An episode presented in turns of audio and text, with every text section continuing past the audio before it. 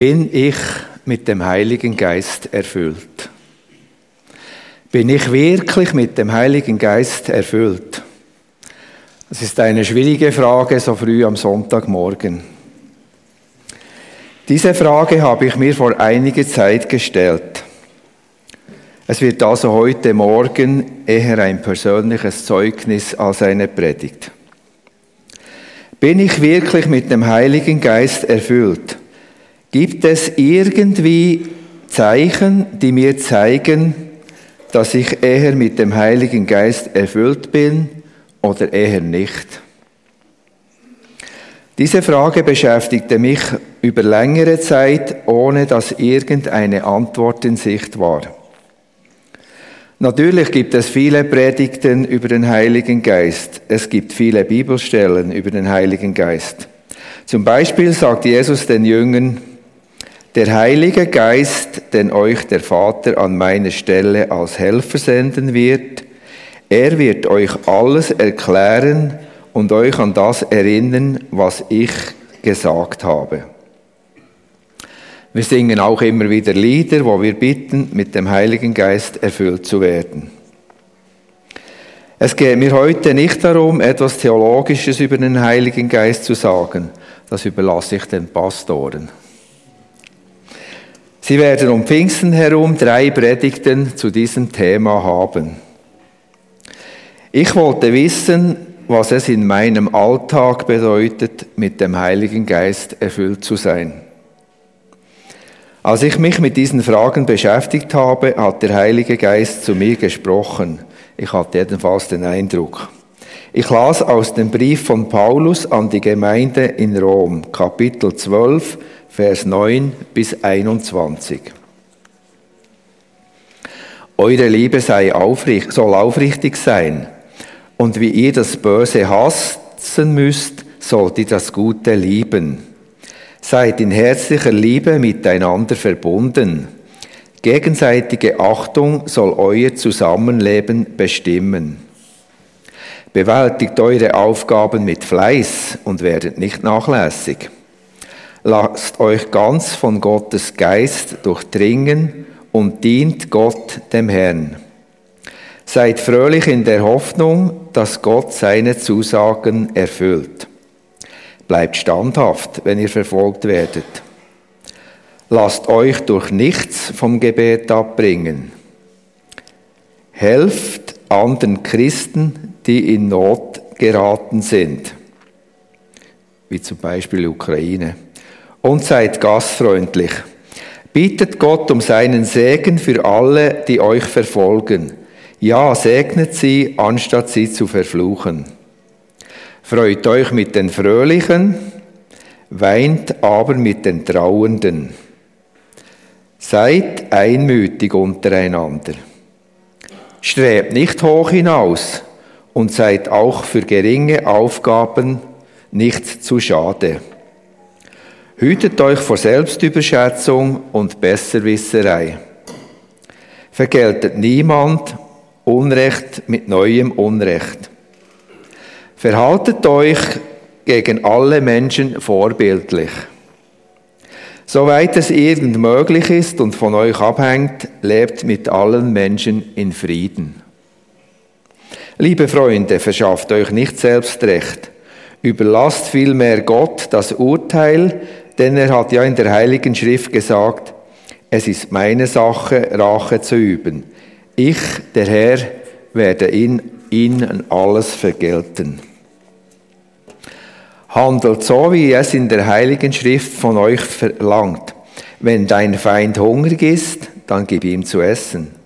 Ist er durstig, gib ihm zu trinken, so wirst du ihn beschämen.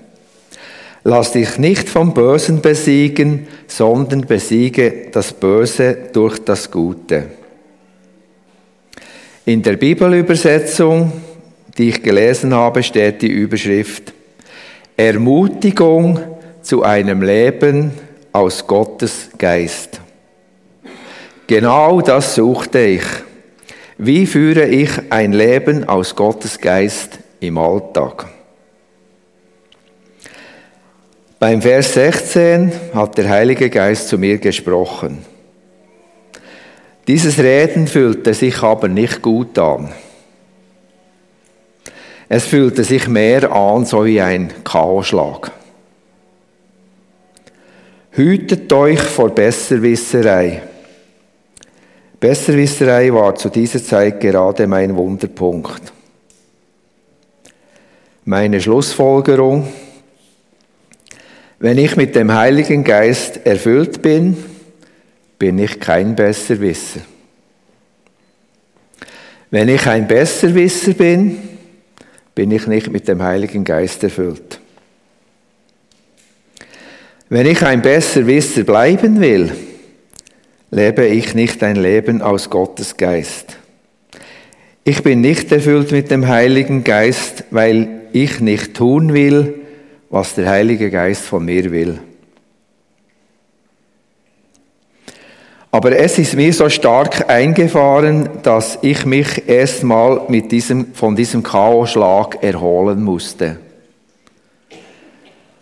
Dann habe ich Buße getan.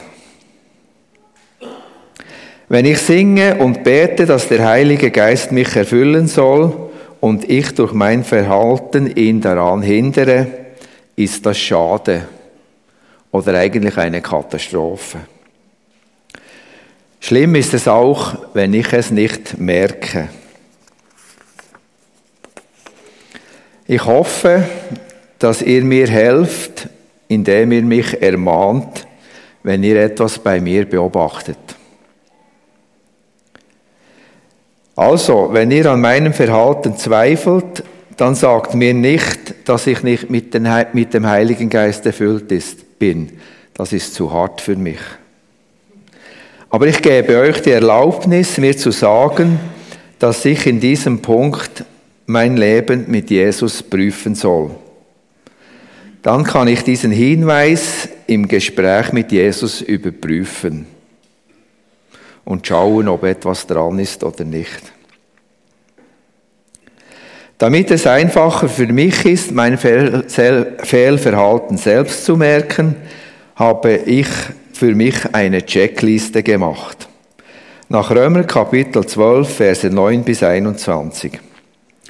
Ich lese jeden Punkt und mache eine kurze Pause, damit ihr Zeit habt, selber nachzudenken was das für euch im Alltag bedeuten könnte. Ich bin mit dem Heiligen Geist erfüllt, damit meine Liebe aufrichtig ist. Ich bin mit dem Heiligen Geist erfüllt, damit ich das Gute liebe. Ich bin mit dem Heiligen Geist erfüllt, damit ich das Böse hasse. Ich bin mit dem Heiligen Geist erfüllt, damit ich mit herzlicher Liebe mit meinen Geschwistern verbunden bin. Wenn ich mit jemandem im Streit lebe, bin ich nicht mit dem Heiligen Geist erfüllt. Ich bin mit dem Heiligen Geist erfüllt, damit gegenseitige Achtung unser Zusammenleben bestimmt. Ich bin mit dem Heiligen Geist erfüllt, damit ich meine Aufgaben mit Fleiß bewältige und nicht nachlässig werde. Ich bin mit dem Heiligen Geist erfüllt, damit ich darauf hoffe, dass sich Gottes Zusagen erfüllen. Ich bin mit dem Heiligen Geist erfüllt, damit ich standhaft bin, wenn ich verfolgt werde. Ich bin mit dem Heiligen Geist erfüllt, damit ich mich durch nichts vom Gebet abbringen lasse. Ich bin mit dem Heiligen Geist erfüllt, damit ich anderen Christen helfe, die in Not geraten sind.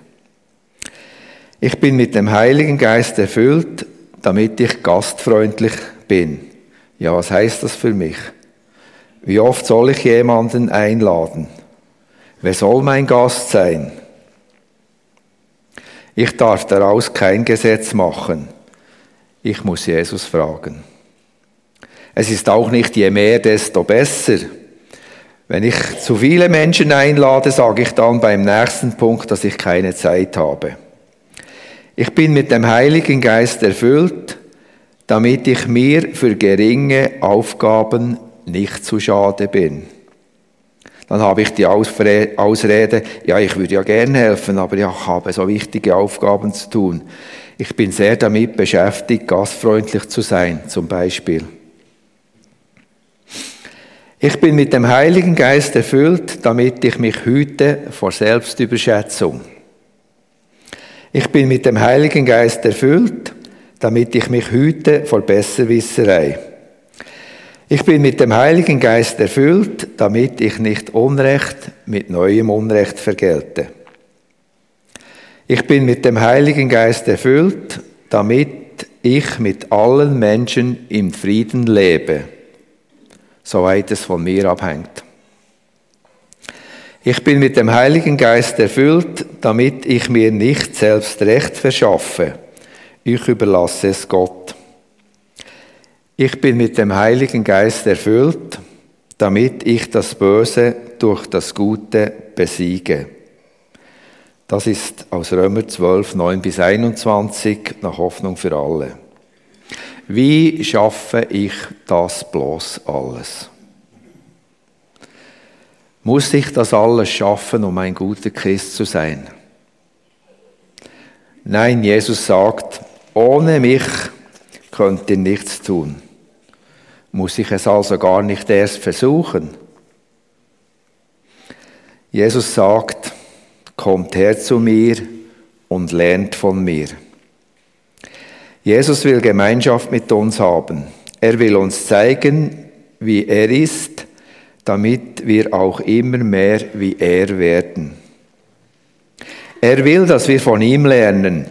Und wenn wir am Lernen sind, müssen wir es nicht schon können. Wir dürfen Fehler machen und es immer wieder versuchen, denn mit Jesus, wenn wir mit Jesus unterwegs sind. Die Verse in Römer 12 sind nicht eine Liste, bei der ich wählen kann, was mir passt. Es ist eine Checkliste für mich, bei der alle Punkte das sind, was Jesus mir vorgelebt hat. Es ist wie eine Einkaufsliste, die mir eine Hilfe ist, damit ich nichts vergesse.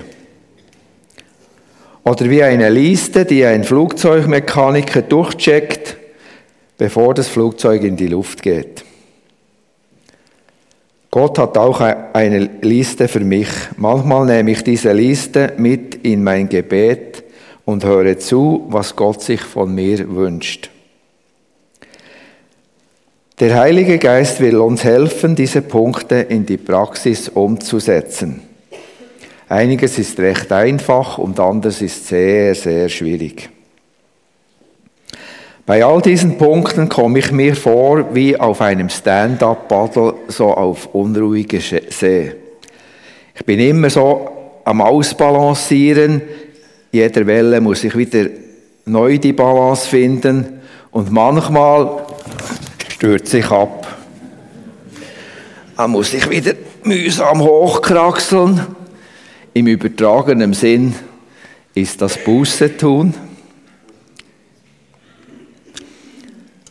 Und wenn ich dann die Balance so langsam wieder finde, kann ich weiter rudern.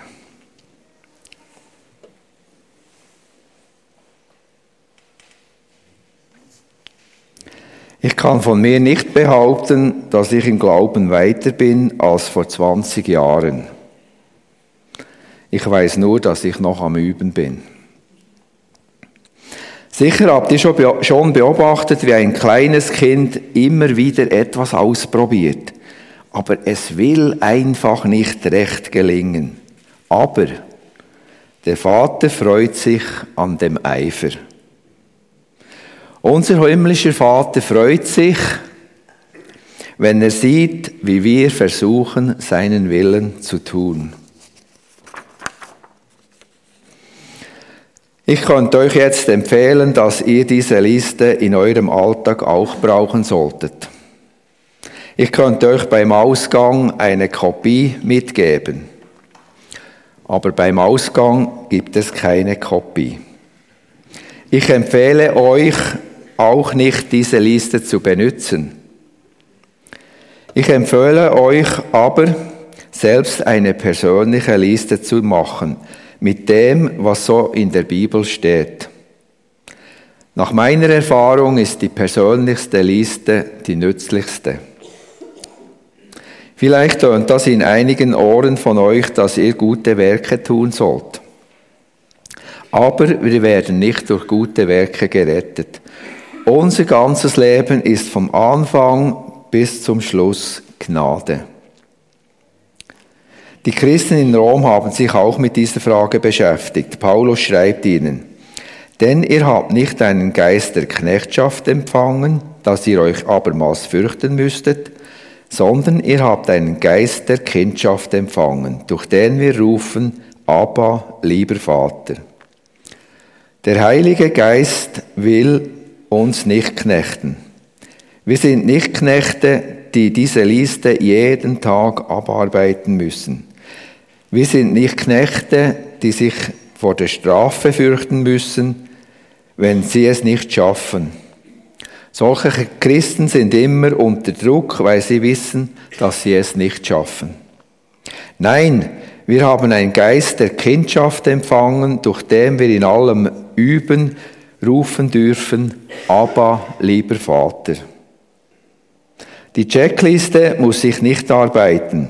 Sie hilft mir aber, die Beziehung zum himmlischen Vater zu pflegen. Die Checkliste hilft mir zu prüfen, ob ich in meinem Leben in der Nähe von Gott bin und fröhlich rufen kann, aber lieber Vater. Anstatt eine Liste mit den Auswirkungen des Heiligen Geistes zu erstellen, konntest du auch eine Checkliste machen von dem, was Jesus alles gesagt hat. Jesus hat so viel zu uns Menschen gesagt, dass es für mehrere Checklisten reicht. Es ist auch möglich, eine Liste aus dem Alten Testament zu machen. Dort sagt Gott den Menschen und seinem Volk, was sein Wille ist. Gott, der Vater, Jesus Christus und der Heilige Geist sind eine Einheit. So werden diese Listen auch irgendwie identisch. Deshalb glaube ich, dass es nicht so eine Rolle spielt, ob wir den Schwerpunkt bei Gott dem Vater, Jesus Christus oder dem Heiligen Geist setzen. Denn sie sind eins. Noch wichtiger als Gottes Willen tun zu wollen, ist es, täglich in seine Gegenwart zu gehen. Ich wünsche euch allen eine gute Gemeinschaft mit unserem Gott.